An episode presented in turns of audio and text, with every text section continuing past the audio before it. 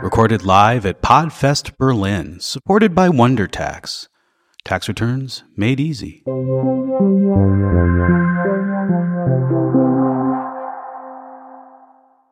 Hello, dear listeners. This is a special episode of Beyond Asian recorded live at Podfest Berlin. You're about to hear a conversation between myself and three Asian German women living in Berlin on different facets of the Asian German experience. Okay. So I think we'll Everything get else- started. We've closed the doors. We're now in the room together. Yeah. So hopefully you've had a little bit of time to get to know your neighbors, um, hear some of their curiosities, share a little bit what you're hoping for from this panel. Um, at the end, and I hope you stay until the end, uh, you'll also have a chance to kind of round off and um, and check. Did I have my question answered? Um, was the thing that I was curious about spoken to? Just to have like an idea of you know what the intentionality is. I'm really into intentionality. So, my name is Sen. I am the host of the Beyond Asian podcast. And today we have a panel of lovely Asian German people, women, um, who are here to create a collective conversation, not just between the four of us, but also with you. Um, this is a topic that is really personal to me. Um, I am a serial immigrant. I was born in China, grew up in Canada, grew up in English Canada and French Canada, and I came to Germany nearly 10 years ago. Um, so there, there's the serial immigrant part. And um, since I've been here, I've been asking myself a lot of questions about what it means to be a migrant, what it means to be a visible minority in the different contexts um, that I've lived. And uh, there's a lot of things about German culture that I'm still struggling to grasp and still trying to piece together, you know, and sense make around like what does it mean for me, you know, this this multiple uh, identitied person to be existing here in this body. Um, so I invited people who have similar backgrounds as me, but who present very different facets of the Asian German experience. So we have Yun Huang, an actress, writer, and filmmaker. We have Nya or Stadius Bui, a podcaster and host of the Vietkieu 2.0 podcast. And we have Minha Nguyen, who is a cultural researcher, um, who are here to make a conversation with you today. Um, before we get started, I would love to ask for your cooperation because this is a collective learning space. I um, really want to emphasize that there are no right answers to the things that we're addressing today. A lot of this is exploration and sharing, and um, we don't know everything. None of us know everything. We're all trying to figure it out together and do our best together. Um, so I would ask for our generosity for each other um, to perceive each other with the most uh, positive of regards at the beginning. Um, I uh, I really think it's important for a nuanced society um, where we see each other as human beings and not just um, polarities and, and politicized positions. So, uh, can you do that with me? Can you make your best attempt to do that with me? Yes. Yes. Yes. yes? Are we sure? Yeah. Uh, sure. Can we do that together? Yeah. Cool. Thank you very much. Um, so we'll do a, a little four-person discussion for about 40-ish minutes, and um, then we're going to open the floor to you. Ask us your questions. We'll do our best to respond, um, and then we'll close it off at around 3.15 or so. Um, if you need to go, you can. Um, just kind of go around here. Uh, try to uh, not block the front, um, but I hope that you'll stay. So um, without further ado, uh, would you each please introduce yourselves in the way that you naturally would, as if you were at a party? You first, Yun. Okay. At a party, oh my god, I hate those situations. Um, uh, yeah, uh, it's like the, the the the elevator pitch. So I usually say I'm a German Chinese actress. Sometimes I would say writer and filmmaker because actress is the most like societally um, accepted, most uh, established tag for me. Um, yeah. And then if people are really interested, I would say I'm a citizen from the world. I don't. I feel I belong to many places. Da, da, da, da. But uh, sometimes that's already too overwhelming. Mm-hmm. Like too much, mm-hmm. too much information. Whoa, whoa, whoa, too much. Okay. Yeah. The world. Thanks. Yeah. I probably would start with my name, but I always think like, okay, do I want to say na or nga? Because my name is pronounced nga, N-G-A, and it's a very hard, you know, sound for if, if, if you don't if you're not used to it. So I normally say, hey, my name is Na, and I'm from Berlin, and that's probably what I would start at the party. And uh, yeah, I'm hosting my own podcast, Vietkieu 2.0, with my friend Lee, who unfortunately cannot be here because she lives in Austria. Hello, Lee. and she's out there. She's listening right now. exactly. She's like, she's, like, oh, she's listening. hi, Na. it's not just me and the podcast, exactly. No, but uh, yeah, if people would ask what else I'm doing, uh, I'm work for a IT company as well, and uh, yeah, I have my, my my my own team with many female as well, empowering female uh, more in the IT industry, and yeah, that's uh, yeah all about myself now.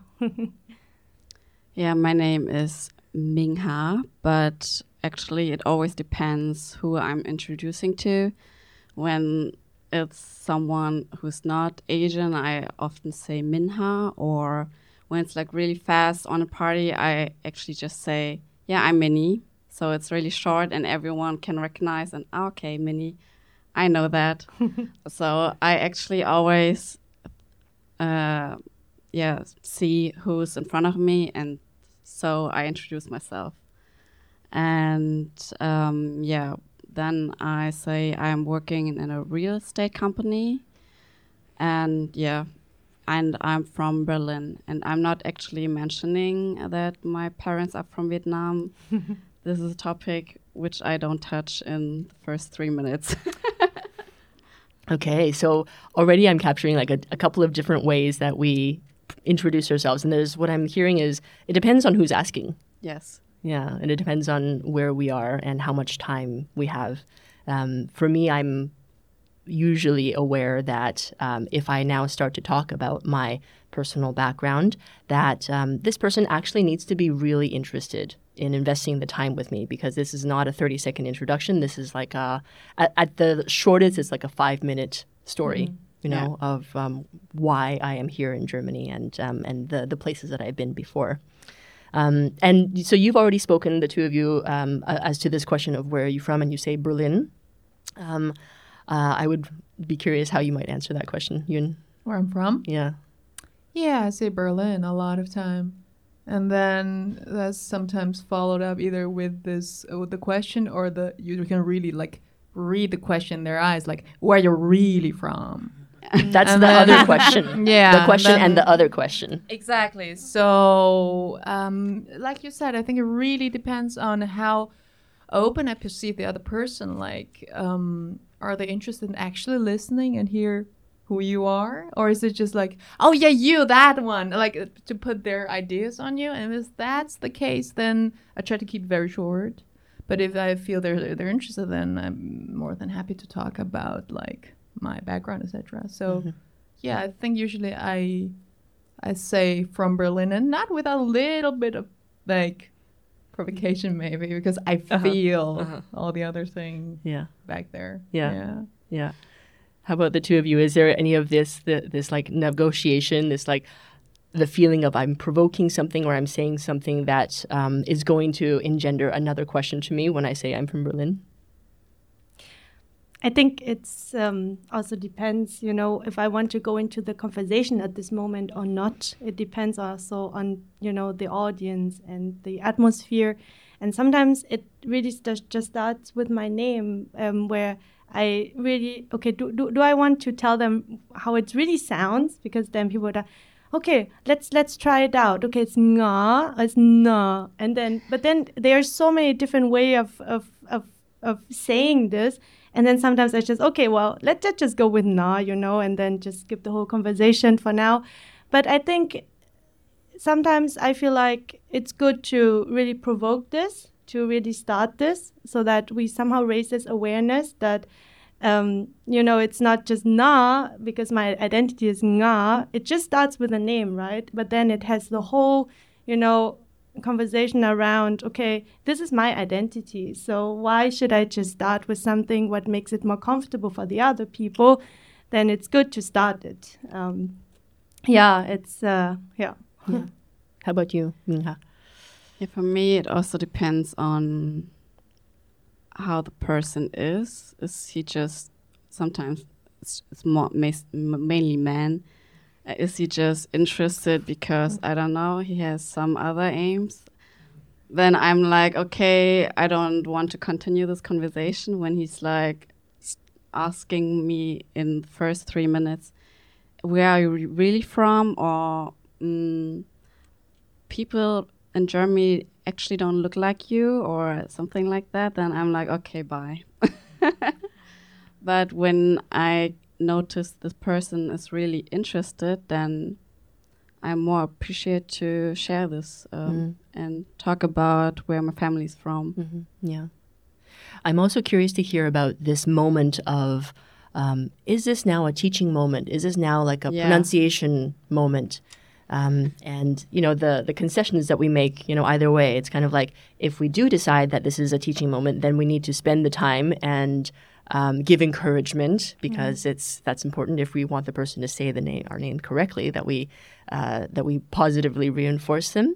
Um, or is it like, okay, I, I don't really have the energy for that now, so I'm going to accept uh, a different rendition of my name? How is that for you? I think it's really what you're saying. Like, how much energy do you have? Because those conversations, there's just like, i don't know, like a gazillion of them. Like each Uber drive is like that, and and then at a certain point, you're just like, uh, it's like an, it's like a Sisyphus, no, like it's never ending. And then, um, I mean, of course, this is our reality that we just live in with these bodies in this society. But then, uh, where do you put your energy because you also want to do your job and you also want to be creative or you want to um and this is all energy. Like it it does take uh, energy. So mm, and sometimes you say no it's it's i don't i don't have it now or it's not worth it not worth my time in this moment. Yeah. How about for you? I think it's um I don't know why I have to educate people how to pronounce my name. I think it's just that I always see it from my perspective that at this moment I feel like it or I don't feel like it. Um, and uh, as you said, an, an Uber driver, you know, if I if, if, if I got in and then I said, hey, hello, and then I, I really like to to also introduce myself with my name as well. But then sometimes I would just say hello because then I I, I would just not start the whole conversation, you know, like, ah, what's what what's your name? Where are you from? So you know, and yeah, just um, depends. Um, for me, I, I can bestly uh, explain it with my work. Um, we have other offices in the whole Germany, and so I work with uh, six other offices. And um, I often introduce myself like, yeah, I'm in Minha, or viele Grüße Minha. I wrote down on every email. And then when the person responds back with, hey Min, but I had never introduced myself as Min, then I'm like, why? because, um, yeah, in Vietnam, the name Min or Ming is mostly man dominated. And that's why I like that persons or people are, are calling me Minha or Mingha. And yeah, I think that's why when I meet the person in, in person, then I always uh, do it like real quick and say, "Yeah, I'm Minnie. You can call me Minnie," so everyone can can remember. Yeah, you actually always do it simple for everyone, so everyone can, yeah, remember you. Yeah, what I hear there is that there's sometimes a bit of extra compensation compensation work that it feels like we need Yeah. to do. You know, to this is sometimes the way that I feel at parties or at gatherings is that I know that I may be perceived as different, and so there are some very subtle ways that I will um, occupy space or not occupy space in a way to not make other people uncomfortable or to explain my otherness. You know. Um, to make it easier for people to reach me. You know, so it could be uh, that I need to take the first step in introducing myself, so that people don't need to figure out how to approach me. Yeah. Um, or uh, I um, share a lot of information about myself at the beginning so that people can feel they have a bit more of a grasp on me, that I'm not as mysterious or as foreign. You know, and these are things that I might not necessarily want to do, but um, somehow unconsciously I'm, I'm doing it because I can I can feel the eyes, you know, and I can feel the the questions of like how do I navigate this this person who's before me now. And I think this makes up so much of our identity, especially if you've always lived like that uh, since a young age. So this transaction and those extra bits of energy is just you just do it because you do it because you just intuitively know and you read the reactions of people and if it's a positive one or negative and this catering to the mainstream culture is this extra energy. We're just so used to it Yeah. and and uh, like I had an ex- experience when I went to visit China uh, this year, and this time I was the first time I was so aware of that what it means to be part of the mainstream society because there I'm basically the equivalent of a white person What it means to be the majority, to To- blend in. to be the majority to be also let's say the the the um, because if we look at the pyramid is the top of the pyramid because uh, here being white you uh, societally uh, on the upper end. So there being my race of chinese my brand of chinese is like you're the uh, yeah on the upper side of the society. So how, the way people treat you like just naturally and as an equal, not as something else, not as a tag, a brand, but just as a person like them. It was exasperating. It's so subtle. Sometimes just do they look at you when they speak to you? Do they address you when you're in a group of people? And uh, do they mean you? And how is there an extra? Is there some? Is there patronization? Is there like uh, exotifying, like uh, othering in Yeah, any yeah, way? yeah. And it was like I have to say, it feels great. I was which, like, which part of it feels great? the, the, the, the, this privilege. I was like, oh my god, this is. I, I get why you want to hold on to that. Like, it's it's it's it's it's like suddenly like a certain weight like which just off. And like, I just I just walked walked the streets and I just talk my talk, and that was quite. It stayed with me. That experience. I, I, I find it quite interesting what you said, you know, um, because I also make a similar experience when I go back to, to Vietnam, where I also have the feeling, okay, wow, now I, you know, have some kind of the, ex- the appearance that looks like others, but I still have the feeling that they still notice that I'm not from Vietnam. So somehow I'm here and I feel like that some in some si- situations I'm not from here, but when I go to Vietnam, I also feel like that they totally notice I walk much faster than all people in Vietnam. You know, my my mom is asking, "Where are you rushing?" you know, and it's like that's how it is in in Berlin. The pace, you you just walk faster, or you know, you you- you just want to use your time more efficient. You know, in Vietnam, everything is so slow. I mean, I can understand it's very hard, and uh, sometimes you just want to take it slow. You know, go into a room and relax. And people really notice that when when I'm there, and there I have the feeling that I don't fit also in some situations, and it's yeah, it's some kind of you're living between two cultures where some kind is yours, but then at the same time when you're there, it's not yours. And uh, I, I really mean the outer perception Yeah. of you because obviously I'm like what you call banana, I think, like outside Yeah. yellow and inside white. I'm very European inside. Yeah. And I'm much more orientated and rooted here in the language and the culture and the uh, belief systems and, and cultural norms. But it doesn't matter. It, like because it doesn't matter how perfect my German is. Yeah. I would still get answered in a broken English sometimes in Berlin just Oh. because. I, Oh, I, I, really? will speak German and then I'll get answered in, in English.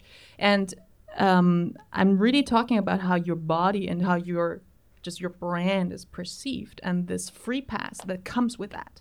And Okay. that was just like, oh my God. Because I'm a lot, in many senses, a lot more European than Yeah. Asian, but that doesn't matter. It doesn't matter how much I read Schiller and Goethe. and It's just like that will never change. Yeah, totally. But I can also uh, relate to Nga because I think I get all the time the comment that I don't look actually like Vietnamese. So I'm also a stranger over there. and when I'm starting talking Vietnamese, and they, then everyone is surprised. Oh, you can talk in Vietnamese. So uh, I'm actually also not perceiving myself uh, like ah I'm one of you when I'm there. Mhm. What I hear and really relate to in this experience is that um, one of the really important things that I've realized over time is that who I believe I am is not only who I believe I am, but it's how the world perceives me, and that my identity is not something that is fixed or something that I can have complete autonomy over, but that my identity is a dialogue. Um, it's in what the world sees in me that connects to what is true in me, and then it's this um, kind of it's a conversation. So who I am in Germany is different than who I am in Canada. Is different than who I am in uh, in my family, and definitely in China. Um, and this experience that the the two of you have spoken to of feeling like, oh, I'm not really fitting in here, and I'm also not fitting in there. This I find is a really fascinating place to explore. You know, um, because the places that we've lived in shape us. Um, they shape who we believe we are, and the more places that your identity is anchored, the more selves you start to accumulate until it really feels like sometimes there's a conference of selves within, and Yeah. sometimes these selves are directly opposing to each other. You know, there's some things about Asian values that are in direct opposition to German values or Canadian values. Um, I'm wondering if uh, if you can speak to some of the most glaring points of difference that you notice between your Asian upbringings and your German upbringings, or maybe some of the other upbringings that you you contain within you. I can tell a lot about the Vietnamese upbringing.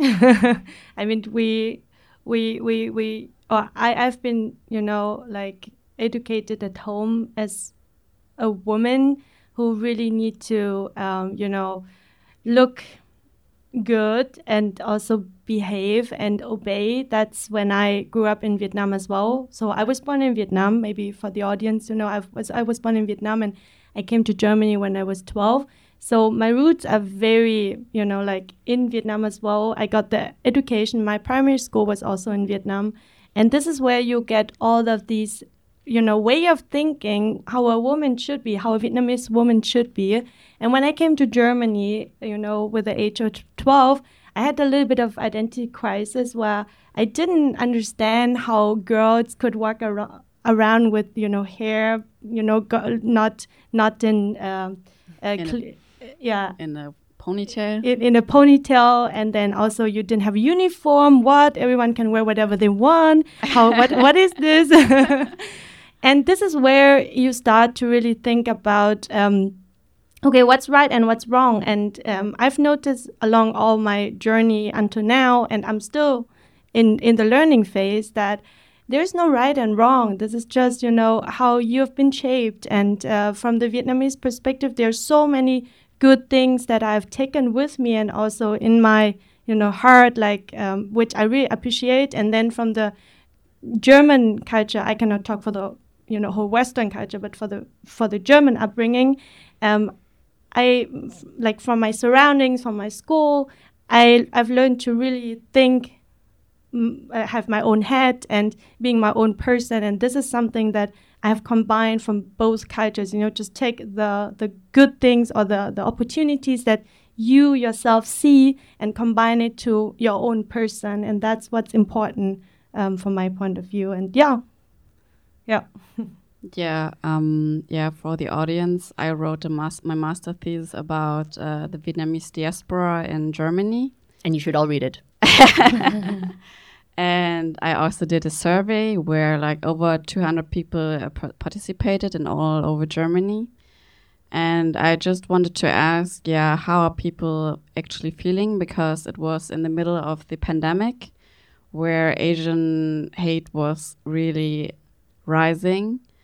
And yeah, I just wanted to ask, yeah, how are people feeling? How do they identify themselves? And um, yeah, I um, looked at the at the um, how do you know how do you say at the answers and um, many people were like really struggling uh, or saying yeah i feel 80% german and 20% vietnamese and they're really like yeah i actually can't say or yeah i have no answer because there are so many points especially with parents where they always struggle meaning i don't know conversations with parents the parents have other um, ideas of how you have to do your life, career, and so on. And yeah, my mom also raised me like with these ideas of yeah, a woman have to be behave and don't argue and all that. And then I go to school Mm-hmm. and everyone is like forcing yeah, you have to be really uh, empowering and self confident, Mm-hmm. and What do you do? and then you're like, wow, I don't know how to. and I was really shy also when I was in school, so I was never v- very self confident in school. But I think from time to time I got more German, m- more self confident. And my curiosity is because I think we all have these parts of ourselves, which is like, oh, there's a, for me, there's like a very clear, strong Western North American self. You know, that's the one that I was raised in in Canada. Um, but there is also absolutely a very strong Chinese self. I just, um, I don't express it as often. Um, so my my curiosity is how do each of you hold that contradiction within you? You know, how do you navigate it? It's basically what happens when you walk out the door from your family home and you open the door to the street, and now the world expects you to behave in a different way. How do you navigate that transition? I think this is like one of the big questions of my whole life. because even as a kid, when you don't have the language for that, you're still navigating it all the time because you feel this contrast and different Yeah. expectations, and it's just so much on the system. And I feel my whole life, most of my life, was been has been like felt like playing catch up, catch up, not Mustard and ketchup. not that the other one. Um, because it's like when i'm in germany i'm not german enough. When i'm in china i'm not chinese enough. I don't speak german. I speak it very well but uh, like if i half of my life i've lived abroad so i will not be as berlin as some other ones from here. And it goes with every every culture that I've been. I lived one year in Japan, three years in Israel, three years in Switzerland, and that's all formative years of my youth. So it's always being in an alien, being uh, like you know, like constantly migrating, and it's always this question: Where do I belong? Where's home?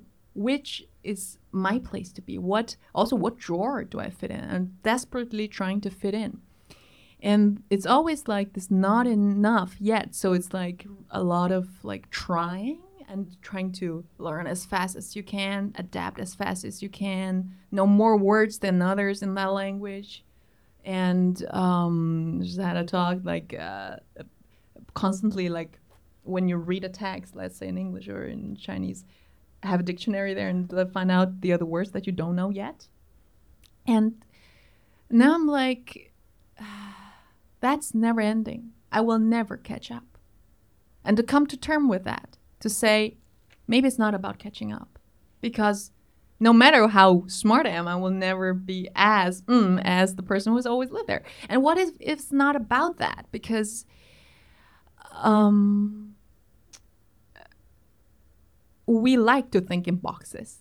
And like, what is German? If you ask 100 per- people, they will have different answers. And we struggle so much also nowadays in this very globalized world where everything is mixing, where all the old paradigms are constantly shifting, creating therefore also a lot of anxiety. Like, mm, what if this mm, weird mixture, shape shifting, constantly evolving identity is truer than a certain tag of preconception, which is a very rigid one of what, let's say, German is, is. Or like, and and to I'm like, how can I relax and f- start to be more comfortable in that? And I've I've seen myself getting less anxious.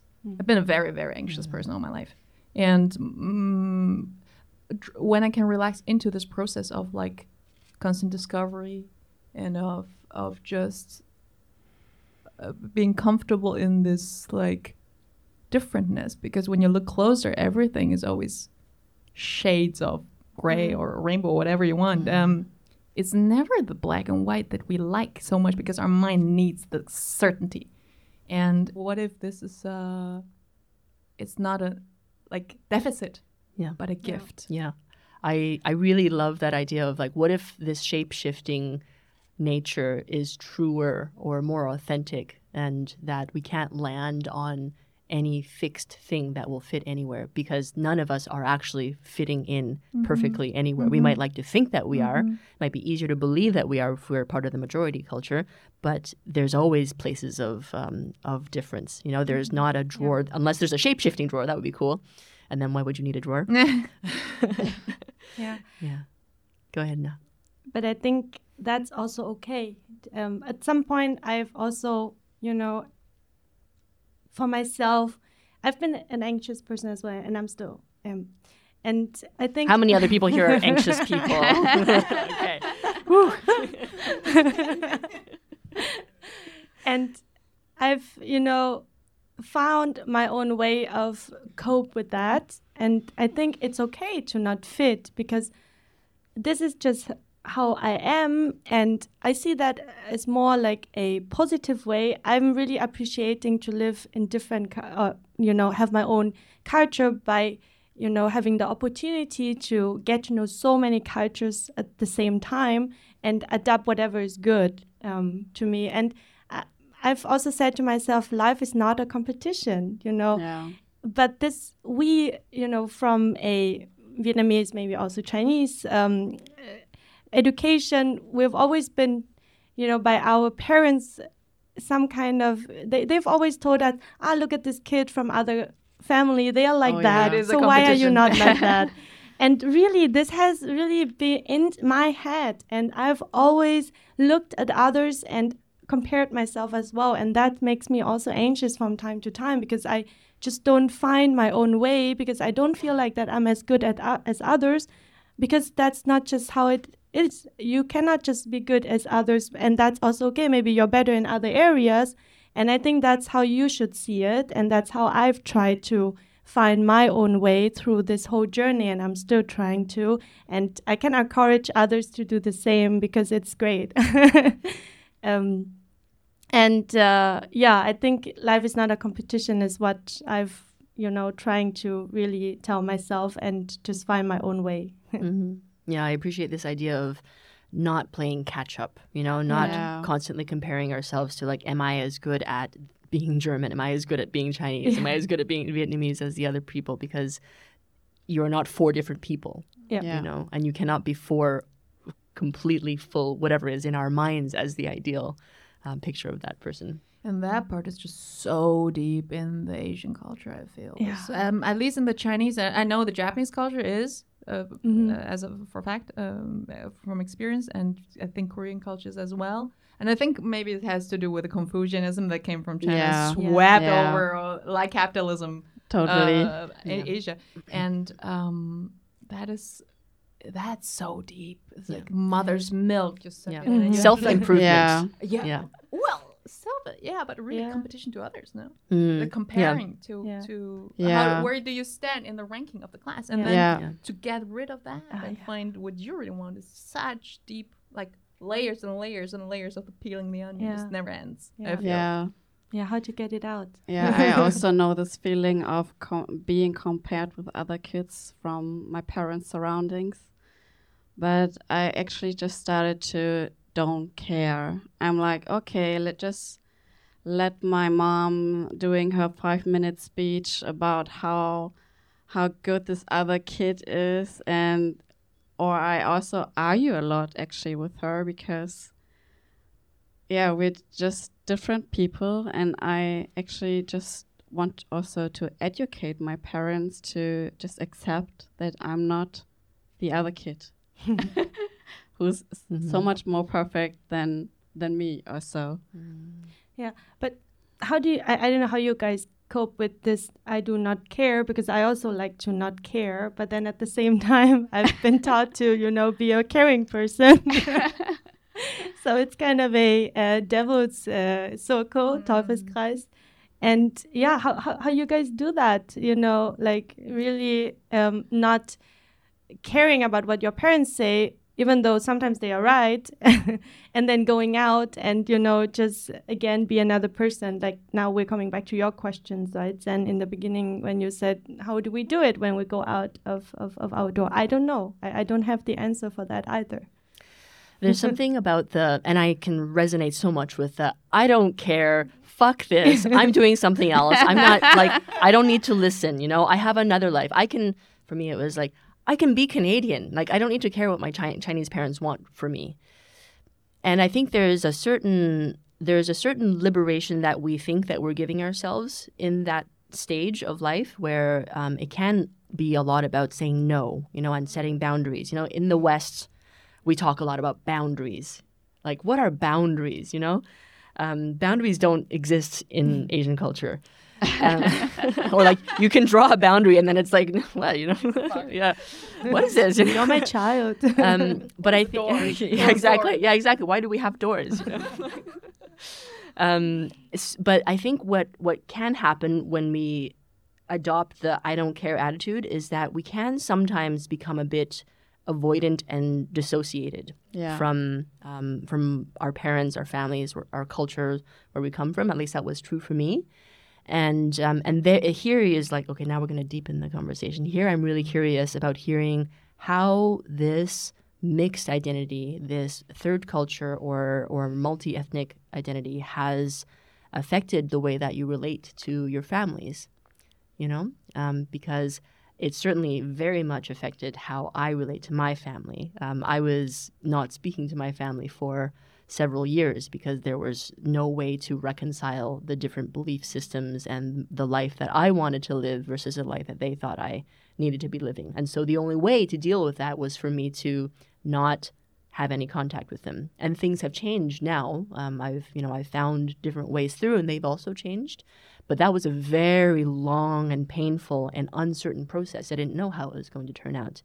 So I'm curious to hear from from you how that has been for you with your families. It's been very painful because your parents are the thing you love the first in your life you love the most and this is where you learn how to love what love is and that's seeing disappointment in them just because they believe other things are good for you um, is heartbreaking. And for me, I've tried a lot of this I don't give a fuck attitude, and I feel it's sure this is a, a, a this rebellion is just one step on this way of liberating. But then when I'm spiting it, it's I'm still in just acting in reaction to it. So I'm not I'm not free and um,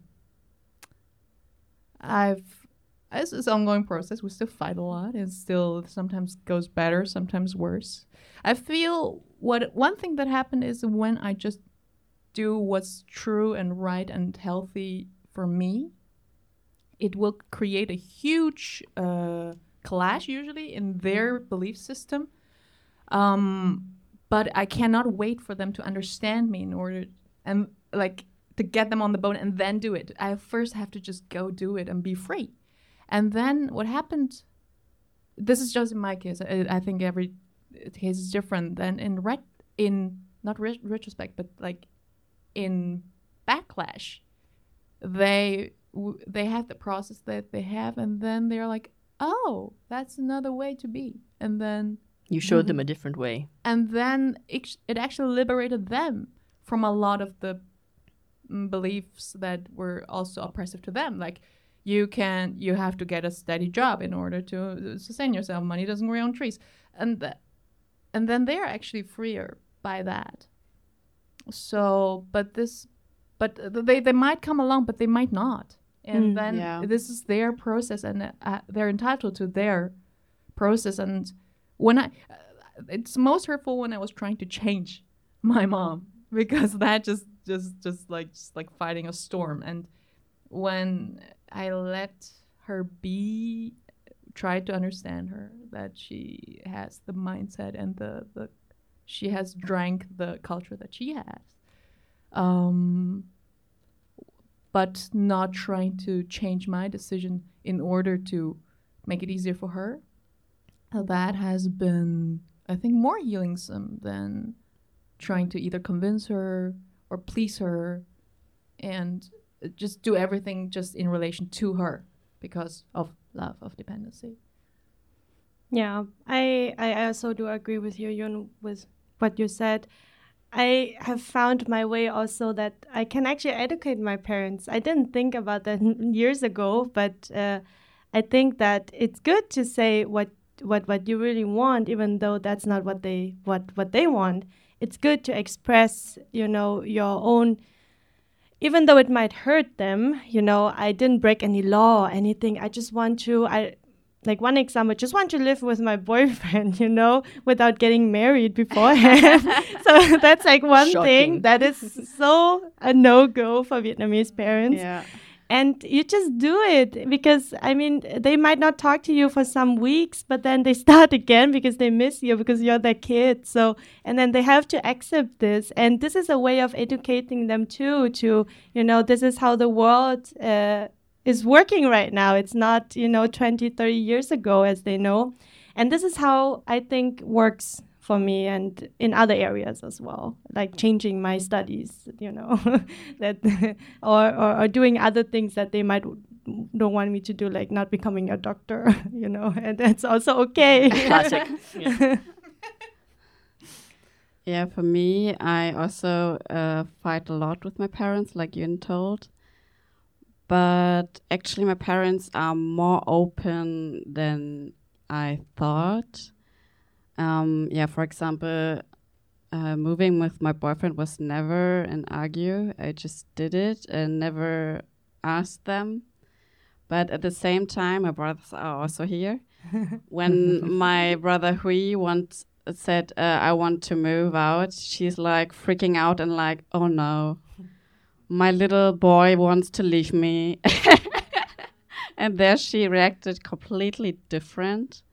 For me, I w- I'm the oldest one. Um, it was fine that I just left and I never asked her. But yeah, but I think my parents are more open than I thought. I I also partied when I was in school and went home very late, or I I was at my friend's home, so we could uh, go home together, so we're not alone. And my mom was always fine with it. And Oh. afterwards, it was like, well, who my my you? my parents are actually really cool What's because going on? other Vietnamese German girls did not couldn't do that. yeah. Yeah. Yeah, I'm glad that you bring this perspective as well because I, for a long time, I also had this um, this very you know unidimensional perspective of Yeah. my family that all Chinese families were strict and unreasonable and had demands for excellence and believed all these things, and um, over time, but it was really over time, it changed. Um, my parents, when I was a teenager, were really uh, queer phobic like and but it was because they were ignorant you know they didn't know anything better. And um, once i had uh, a good friend who was getting married to her girlfriend and i was going to their wedding and, um, and my parents were like oh amazing great you know say hello for us. And i was like what what has happened in between you know like it's Yeah. been 30 years. And i try to remember that and this depends also on the context in which our parents are living you know if they're living abroad, you know, in a different environment where they're also getting inputs from this environment and now drinking that culture, maybe there's there's room for them to also change. Not maybe Yeah. in the same way in that that I've changed, but that I can maybe expect that they'll also be listening to media at some point, you know, like getting those inputs. Um, so it's I think for me it's like this constant updating, you know, of like who am I now? Who are you now? And who are we to each other? Yeah. You know, this relationship is not stagnant anymore, but sometimes it feels like it might be. Yeah. And for me, I feel there's quite a bit of decolonial colonialization of um, of my own thinking, thinking that I have to do because I perceived, I realized how Eurocentric white supremacist my thinking has been, and how I think our way, the individualist, uh, capitalist, uh, democratic society is just so much better than everything else, and is right. And then, so I would have this perspective and look at them with a lot of m- not understanding. I'm like, how can you? Don't you see? And then to just draw back from that and see, oh, that's just one way to do stuff. And the other way is not right or wrong, it's just really different.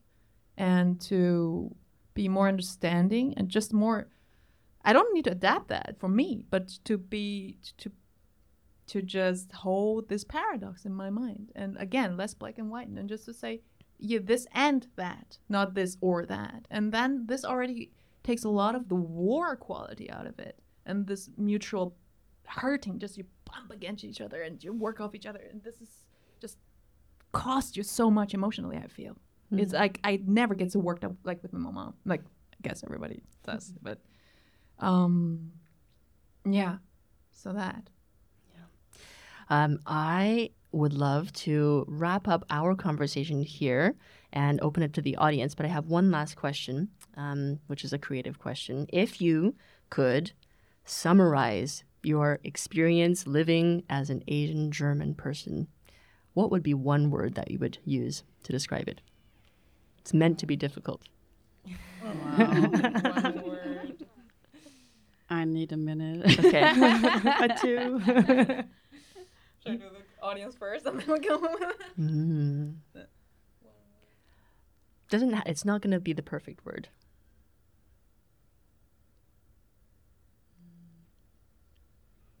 The Asian German experience? My Asian German experience. Yeah.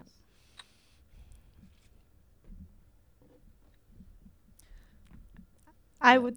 No. it's not one word, but it's like in progress Okay. for me. In progress. I like it. Yeah. I really have no word in my mind. Yeah, I also thought of fluxus, like this sh- form shifting, shape shifting. Mm. So, yeah, very much like in progress. yeah. Yeah, Process. I would just say a synonym, but I don't think I don't have one.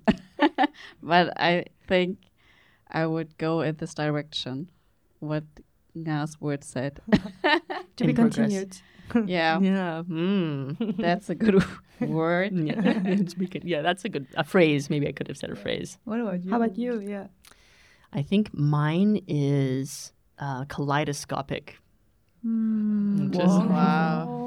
It's like uh, you know, a kaleidoscope is this tube with uh, many mirrors and the little colored bits, and when you turn it, Ah, yeah. it, yeah, Oh. Beautiful. yeah. Yeah, I like that. Thank you so much.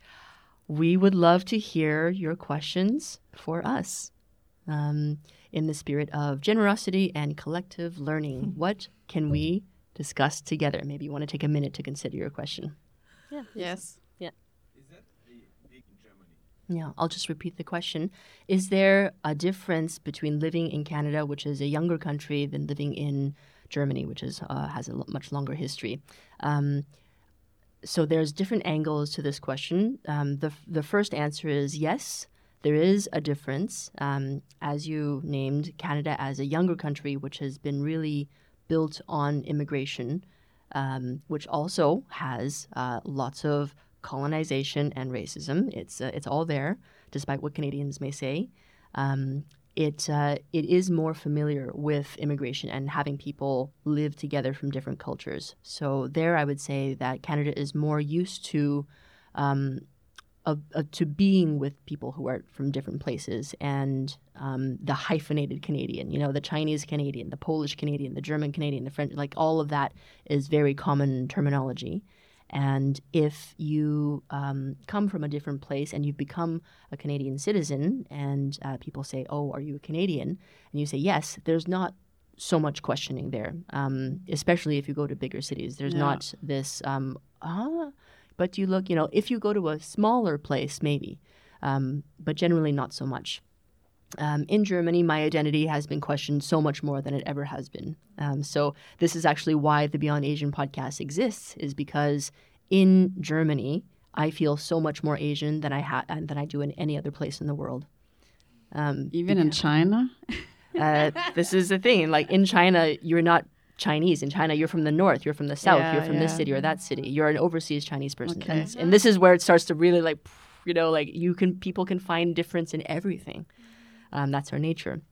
Um, but what I do want to say, it's not necessarily that it's like better or worse. It's just that we, Canada and Germany, have um, have different histories, and um, what I was brought up to believe, uh, because I went through the education system in Canada, was that Canada is multicultural, very tolerant. Um, we we don't have racism, and so I believed that. You know, I taught myself to believe that until I started to really investigate this at a much later age. And I started to look back on certain experiences um, and patterns. And I was like, wait a second, but they said it wasn't like that here. That, you know, so there's something wrong, you know? And, and then having to reconcile um, my, my, you know, childhood and youth experiences with the fact that sometimes maybe, you know, patterns of racism might have been happening, that was very painful, you know, because it made me, um, kind of like it, it distanced myself a little bit with uh, from this this culture that I felt was um, had had always welcomed me. It did welcome me, but just it wasn't as perfect of a friend as I thought it had been. Yeah, thanks for the question.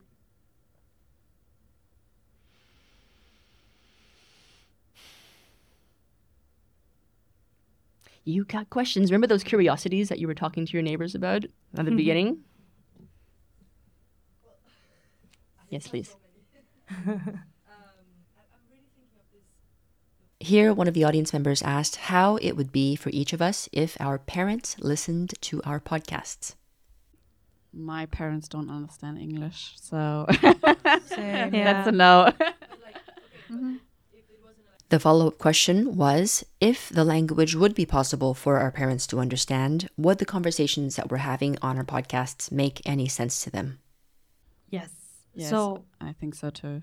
Yeah, I would love my parents to listen more to these kind of podcasts, and I've also tried to, you know, uh, tell them about it, but they just don't have the patience to do it. I it's I actually don't know why, but it's um maybe just that they're not used to this kind of format. But I would definitely say that it's something that is opening up, and I think that especially if you know if i'm with part of it for them this is like oh my child is there. So i i, I am really interested. And this is also this kind of with the you know vietnamese parents or maybe also chinese parents that they really like to bring up things where their kids are part of. So at some point they are very proud of what they're doing. At on the other side they always you know when they talk to you they make it bad because like you so that you really have to to to be even better but when they talk to their neighbors or i don't know others oh yeah my kid is the best you know?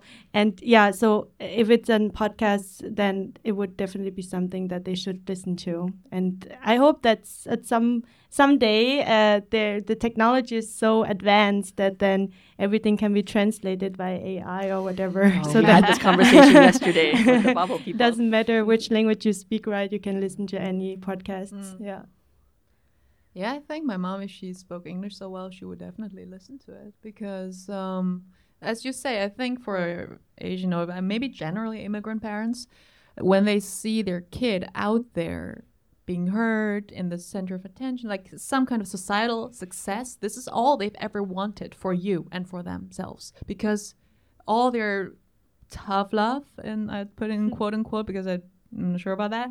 Um, if you can call it love, uh, but um, it's that's all about protecting you because they do love you. Just the way they show is maybe sometimes not adequate, and um, so you succeeding in a society where they have built up also so many defending mechanisms. All this st- strictness is trying to survive is very legit. And had I been in their shoes, not speaking the language, completely like thrown into this other society, I would also be very different. So, um, uh, they're usually very proud. Like, um, I I feel. Yeah.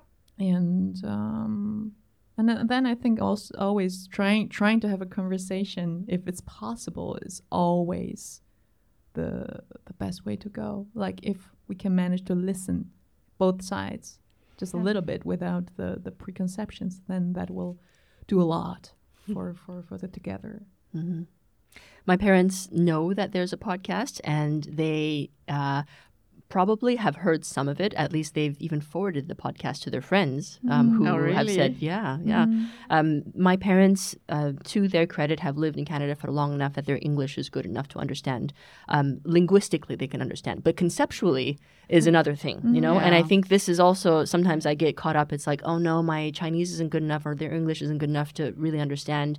And it's like we do understand the words, but to connect to the personal experience is is is another thing, you know. And um, I I think I, I don't have the expectation anymore that um, I can convey the fullness of this experience to my parents um, or to anybody. You know, like I have friends who have lived in Canada who could not understand this experience. Um, but it's um, it's like an acceptance. It's like I can speak about it as as much as they're willing to listen. Um, and there's there's going to be something in between that will probably not not land, and that's like a generational thing too. Yeah. I saw a hand in the back. Okay, dear listeners, if you've made it all the way here, you're probably wondering were there only two questions asked from the audience during this entire panel? And the answer is no, there were multiple questions asked. What we ran into was a technical glitch. Um, the SD card recording this interview, unfortunately, became completely full. And uh, that meant that we could not record further into the card, and therefore we do not have the audio footage from the remaining questions. This is a podcaster's nightmare. And uh, when I recognized this was happening, I had a little mini panic attack in the middle of the panel. Um, I don't think anybody saw me, but my eyes certainly went a little wide, and uh, and I went through a, a, a little mental reeling of what should I do now? What should I do now? And really, in that situation, the only thing there is to do is simply carry on and know that there's been value created just by having the conversation live. And also a confidence that this will not be the only time that we have these conversations. May they all continue. Thank you so much for listening to this live recorded panel conversation on Beyond Asian. I look forward to having more conversations with all of you in the future. Small contributions over larger numbers of people is what's been sustaining this show since it began. If these conversations are valuable to you, support them to keep happening through patreon.com slash beyondasian.